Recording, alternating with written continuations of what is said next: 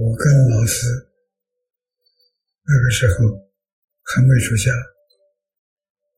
张家老师向他请教修行的方法，他告诉我看破放下，真正做看破放下，八万四千法门，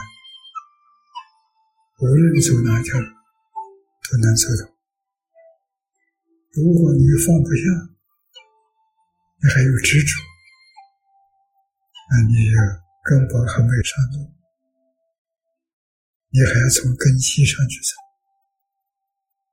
这些老人现在都走了，现在人苦，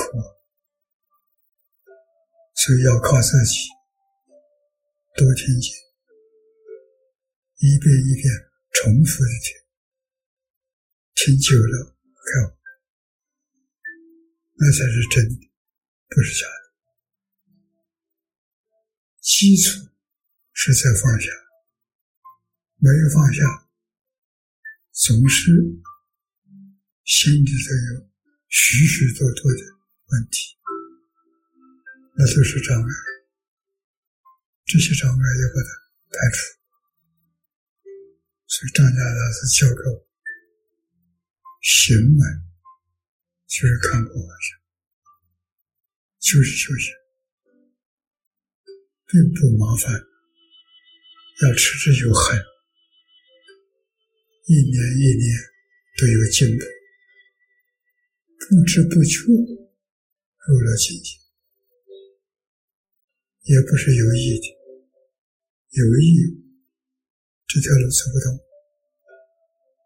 有意就是障碍，没有意思，什么都不想就对了，想就错了，想是有念头，修行是叫不许可你有念头，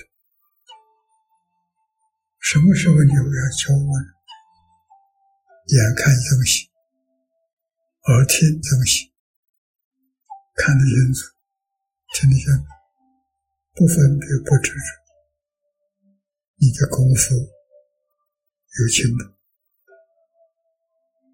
如果身体很清净，什么都没有了，提升，